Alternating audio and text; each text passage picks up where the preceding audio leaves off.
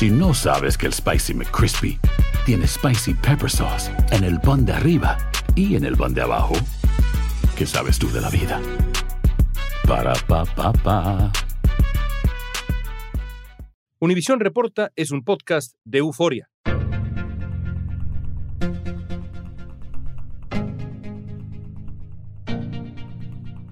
Paralelo a la Interestatal 35 en San Antonio, Texas, hay una carretera oscura y remota que los locales llaman la Boca del Lobo. Fue ahí donde encontraron en un camión abandonado a decenas de migrantes atrapados. Viajaban hacinados y con poca ventilación. 53 de ellos murieron.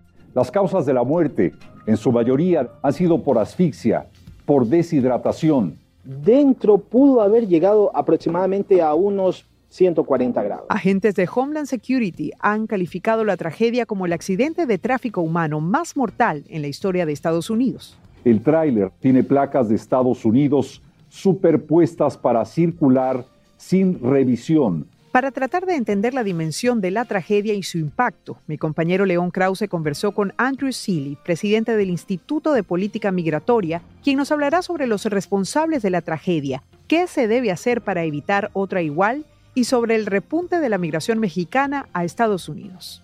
Y estamos viendo una economía mexicana con muchos problemas que no logra jalar después de la recesión global, que va muy lento, al lado de una economía norteamericana con todas las fallas, con inflación y lo que quieras, donde sí hay empleo.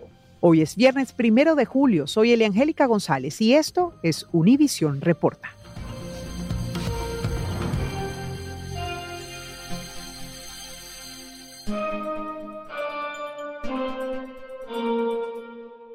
Andrew, ¿dónde estabas cuando te enteraste de la tragedia de San Antonio? ¿Cuál fue tu primera reacción? Que mi primera reacción, estuve en la casa y dije, otra vez no. Eso lo vimos hace un par de años en Chiapas con un tráiler que se volcó. Eso lo vimos en San Antonio hace cinco años, seis años ya con menos muertes, pero con 10 o 11 personas que fallecieron. Las condiciones de estos 39 indocumentados dentro del vagón eran infrahumanas, que estaban llenos de feces fecales, así como también de orina, eran unas situaciones infrahumanas. Esto ha sido un constante. Yo trabajé en Tijuana por muchos años, los años 90, y lo que más dolía siempre era que llegaban noticias, uno o dos personas que de pronto caían del muro y morían. Y esto ha sido un constante y doloroso en la relación entre México y Estados Unidos y en la frontera común que compartimos. ¿Qué revela del momento actual de la dinámica migratoria el eh, drama de San Antonio? Es decir, que eh, decenas de personas busquen ingresar a Estados Unidos metidas, hacinadas en un camión sin ventilación, sin agua, entre ellos niños. ¿Qué revela del momento actual del drama migratorio, Andrew? Mira, yo creo que revela que hay una ansia para llegar a los Estados Unidos. La gente está huyendo de situaciones difíciles, al mismo tiempo que tiene esperanza de llegar a Estados Unidos, que aquí sí les está diciendo que hay oportunidades, que la economía está rebotando y que hay chances, y te dice que la gente está dispuesta a ponerse en las manos de gente nefasta, gente no muy conocida, a los polleros. Están dispuestos a hacer cualquier cosa para llegar, pensando que van a mejorar la situación de su familia, pero están dispuestos a aguantar cualquier cosa y desgraciadamente ese cualquier cosa a veces es bastante peligroso. Al enterarse de la tragedia, el gobernador de Texas, Greg Abbott, en su cuenta en Twitter criticó las políticas migratorias del presidente Joe Biden y publicó una serie de reportajes sobre los arrestos que se han realizado gracias a Lone Star, la operación que el gobernador lleva a cabo para reducir la inmigración ilegal en la frontera con México. Abbott describió, y cito, estas muertes son de Biden, son el resultado de sus políticas letales de fronteras abiertas, muestran las consecuencias mortales de su negativa para hacer cumplir la ley. El gobernador de Texas, Greg Abbott, inmediatamente responsabilizó de la crisis al presidente Biden. ¿Biden es responsable de esta crisis? Bueno, lo somos todos. Yo creo que Biden, Trump, Obama, tú, yo, a mí, todos estamos en esto. Esto es una cosa mucho más donde todo nos toca un poquito La verdad es Trump intentó ser muy duro con los migrantes y eso no funcionó. Había casi un millón de migrantes que llegaron en 2019 la administración Trump invocó poderes de seguridad nacional para protección en contra de amenazas extranjeras para justificar el cambio de política y se da justo cuando varias caravanas de centroamericanos vienen rumbo a Estados Unidos. Yo siento que está mal porque muchas familias vienen como huyendo de nuestro país por violencia. Luego bajó por COVID, ahora Biden ha tratado de ser un poco más flexible, un poco más humano tampoco ha funcionado. La verdad, yo creo que los números van a ser aún más este año, pero es una continuación. La verdad, los números han sido muy altos por mucho tiempo porque hay desesperación en muchos países de las Américas. Hay oportunidades en Estados Unidos y hay esperanza que para mucha gente que llegar aquí les va a dar una nueva vida o una nueva chance a su familia. Ahora no van a vivir bien aquí, pero van a poder mandar dinero a sus familias. Y es una gran esperanza para mucha gente. Y no hemos pensado, no hemos sido capaces como sociedades de pensar cómo damos orden a ese proceso. Si sabemos que existe esa añoranza, que este proceso sigue año tras año, ¿cómo empezamos a ser un poco más creativos en darle orden a este proceso migratorio? El tráiler que transportaba a los migrantes salió de nuevo Laredo. Entre las 53 víctimas mortales hay hombres, mujeres y también niños. 27 de los fallecidos eran mexicanos que provenían de ocho estados, informó el cónsul general de México en Texas. El presidente de ese país, Andrés Manuel López Obrador, calificó el suceso como una tremenda desgracia. Y vamos a estar atentos para apoyar a los familiares de las víctimas, el traslado de los cuerpos y desde luego hacer la investigación en lo que a nosotros nos corresponde. Las autoridades también han identificado migrantes de Honduras y Guatemala pero algunos no tenían documentos y no se conocen sus nacionalidades. Todavía hay 13 sobrevivientes en hospitales locales que se encuentran en condición delicada. Un dato que a mí me impresionó sobremanera es que la mayor parte de los migrantes fallecidos en ese camión eran mexicanos. Esto ¿Qué revela de la dinámica migratoria de mexicanos hacia Estados Unidos? Yo sé que habíamos vivido años de estabilidad, incluso migración negativa. ¿Te parece relevante, ilustrativo ese dato de que la mayoría o la mayor parte de los migrantes muertos eran mexicanos? Yo creo que estamos viendo un repunte de la migración mexicana. A mí, la narrativa que todos contábamos que a partir de 2007 empezó a bajar la migración mexicana era cierta y sigue siendo cierta en parte bajó la migración mexicana del pico que tenía en 2000, 2001 a niveles mucho más bajos, pero sí ha repuntado en los últimos tres años. Y yo creo que estamos viendo tres cosas. Uno es, estamos viendo una economía mexicana con muchos problemas que no logra jalar después de la recesión global, que va muy lento al lado de una economía norteamericana con todas las fallas, con inflación y lo que quieras, donde sí hay empleo. Entonces, gente que no ha recuperado su nivel de vida en México, con las oportunidades, con el primo que les dice, oigan, aquí te puedo conectar con una chamba por primera vez en mucho tiempo. Entonces, ya la gente va por eso. Segundo, yo creo que la violencia en México, en partes como Michoacán y Guerrero, es una realidad y estamos escuchando hay mucha gente de que eso es su razón para irse, el crimen organizado se ha apoderado de su propiedad o sale un grupo y llega otro grupo y todos son sospechosos de ser parte de la otra banda y se van. Y finalmente yo creo que hay algunas cosas, eso podemos hablar de la perversidad de las políticas de la frontera que incentivizan a los mexicanos a ir a los Estados Unidos y los incentivizan también a usar a los polleros diferente que los usan los centroamericanos. Entonces, eso de que están escondidos del lado norteamericano es muy común con adultos y con mexicanos, pero no tanto con familias centroamericanas. Y tiene que ver con las políticas públicas erradas del gobierno de los Estados Unidos. ¿Por qué no nos explicas esto? Mira, algo curioso que pasó con el título 42. Hemos tratado de manejar la frontera desde siempre con la misma idea de que si controlamos la frontera, se lo hacemos difícil que la gente llegue, no van a llegar. Y lo que pasa es que siguen llegando. Y no digo que no debemos controlar la frontera, yo creo que eso es una utopía que no existe. Hay que controlar la frontera. La cuestión es cómo lo controlas. Entonces, la idea de control es nada más policiaco, no nos ha funcionado.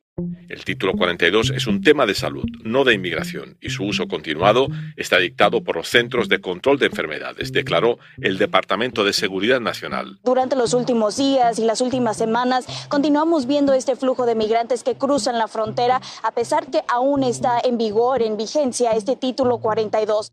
Y se implementó el título 42, el llamado título 42, que permite gobierno de Estados Unidos echa a los personas, migrantes del lado mexicano, como si no hubieran entrado a los Estados Unidos a partir de 2020, lo cual era una medida temporal por cuestiones de salud, por cuestiones de COVID, y se ha hablado que es una medida muy dura y muy cruel contra los migrantes, pero tiene un lado medio perverso también, que es que sí es muy cruel para algunos migrantes, pero para otros, sobre todo adultos o jóvenes que están dispuestos a intentar dos, tres, cuatro, cinco, seis veces a cruzar y son mexicanos, sobre todo, no está tan mal, porque entonces los van a echar otra vez al lado mexicano. Dice, bueno, ahí sí puedo cruzar. Las autoridades médicas insisten en que es únicamente un tema de salud para proteger de contagios de COVID a los estadounidenses.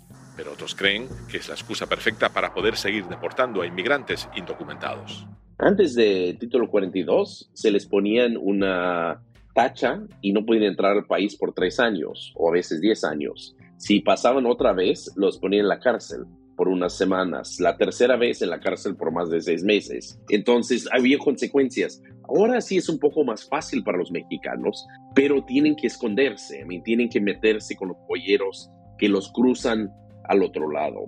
Mientras tanto, algunos de los centroamericanos con niños los están dejando pasar. Los mexicanos sí intentan una y otra vez y los hacen con polleros pero eso también es una razón que hay muchos mexicanos, porque de pronto dicen, mira, antes me ponían en la cárcel si cruzaba dos veces. Ahorita yo puedo intentarlo ocho veces y no me pasa nada. Obviamente me puede pasar mucho peligro en, el camino, pero no me pasa nada legalmente. Tarde o temprano voy a entrar a los Estados Unidos. Y el lado perverso del título 42, que nadie realmente ha puesto atención. Este no es el primer caso de camiones que transportan migrantes de forma ilegal con resultados fatales. En 2017, la policía encontró un grupo de indocumentados agonizando en la parte trasera de una tienda Walmart en San Antonio, Texas. Fueron transportados en un tráiler y actualmente el conductor del vehículo está condenado a cadena perpetua por el fallecimiento de 10 de esos migrantes. A partir de esta nueva tragedia ocurrida en San Antonio, los gobiernos de Estados Unidos, México, Guatemala y Honduras anunciaron que establecerán un grupo de trabajo para evitar que vuelva a pasar algo igual mientras que el gobernador de Texas dice que abrirá más puntos de revisión en la frontera.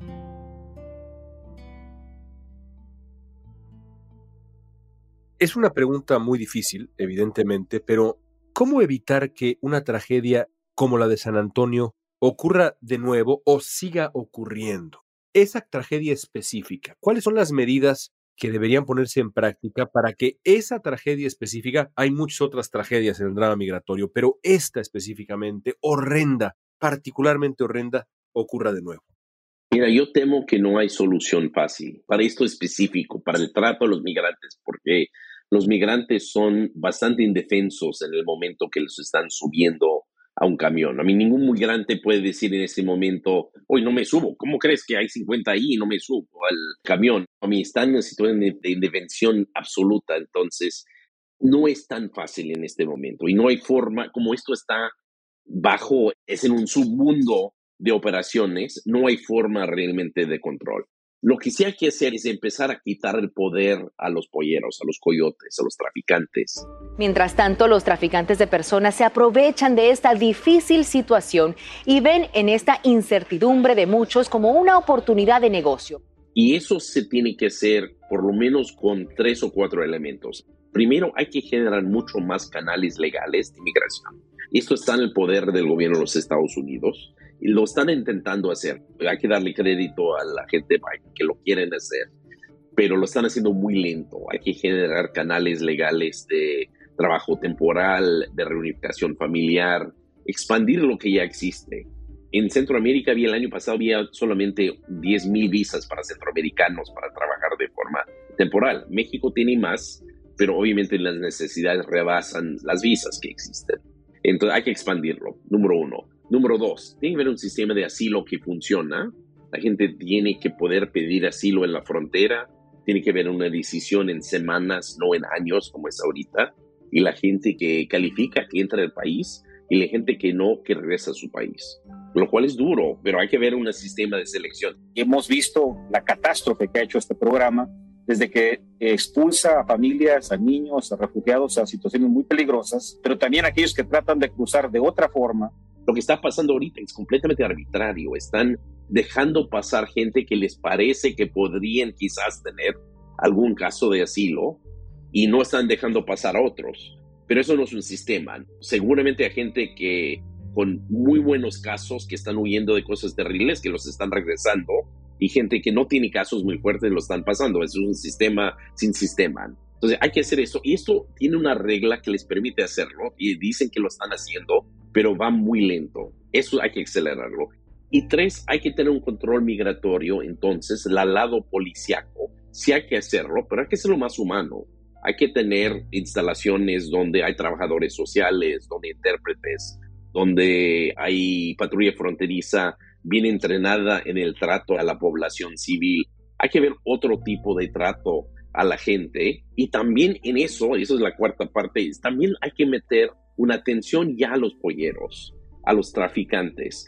Hay que ir contra los traficantes que son depredadores hay que ir contra los que de veras están aprovechándose de los migrantes y hay que ser aliados de los migrantes, los que fueron realmente víctimas de ellos.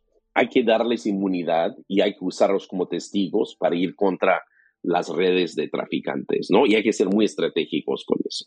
Esto ocurre también, Andrew, unos días después de la Cumbre de las Américas que tuvo como objetivo central encontrar soluciones para la crisis migratoria, para la crisis humanitaria que está relacionada con la migración, que no es nada más de mexicanos a Estados Unidos, en fin, es un asunto realmente regional.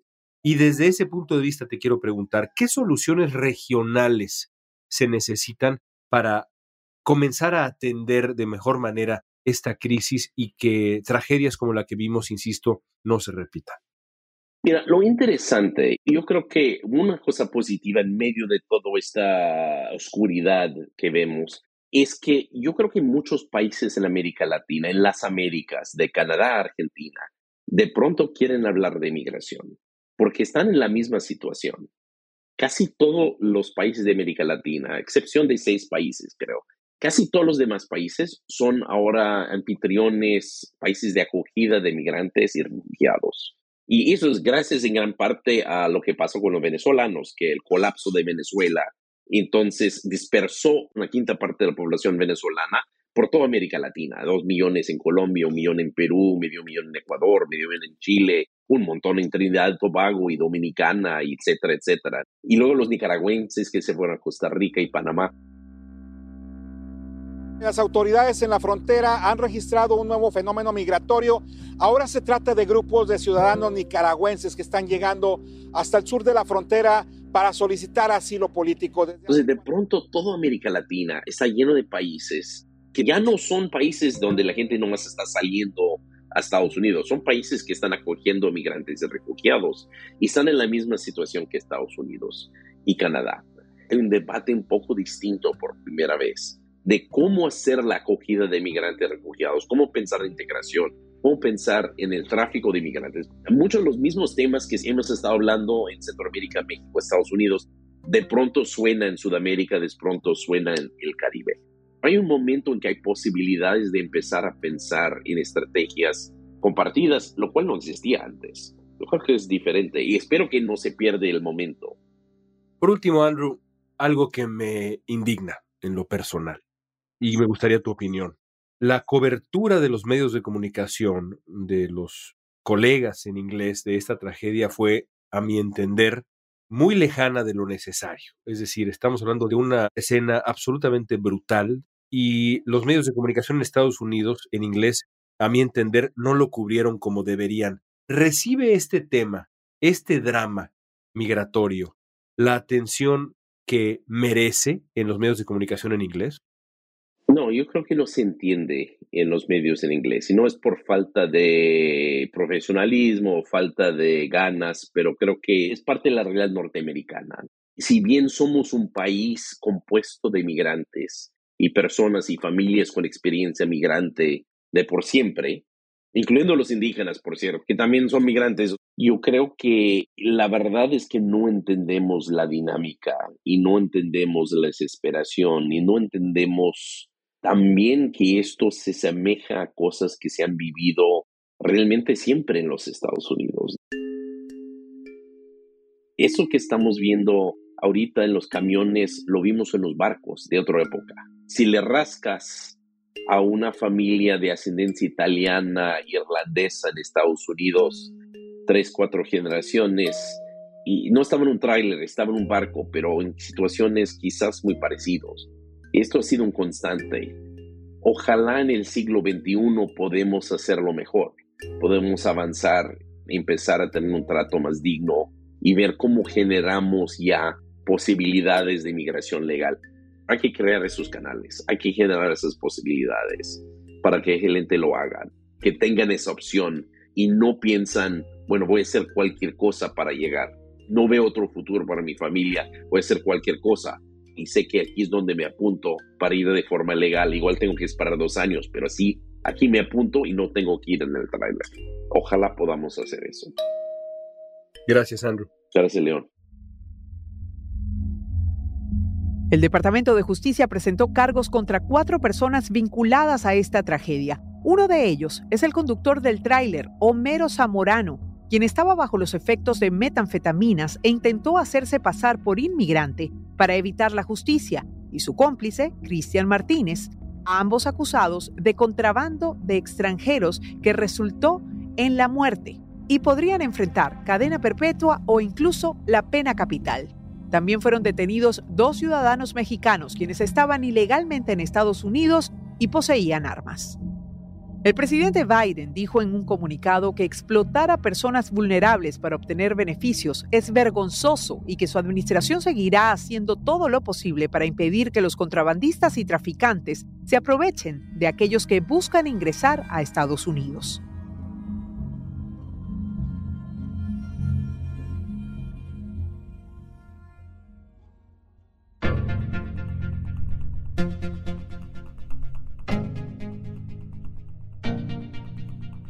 Esta pregunta es para ti.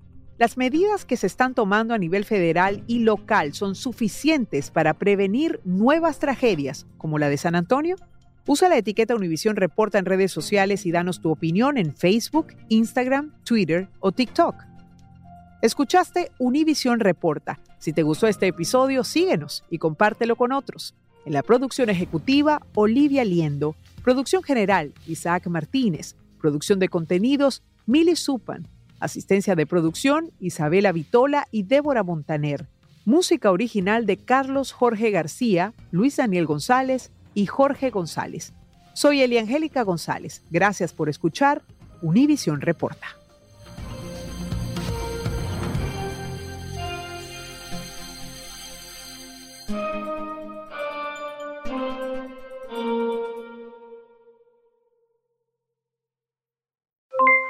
Aloha mamá, ¿dónde andas? Seguro de compras. Tengo mucho que contarte. Hawái es increíble. He estado de un lado a otro con mi unidad. Todos son súper talentosos.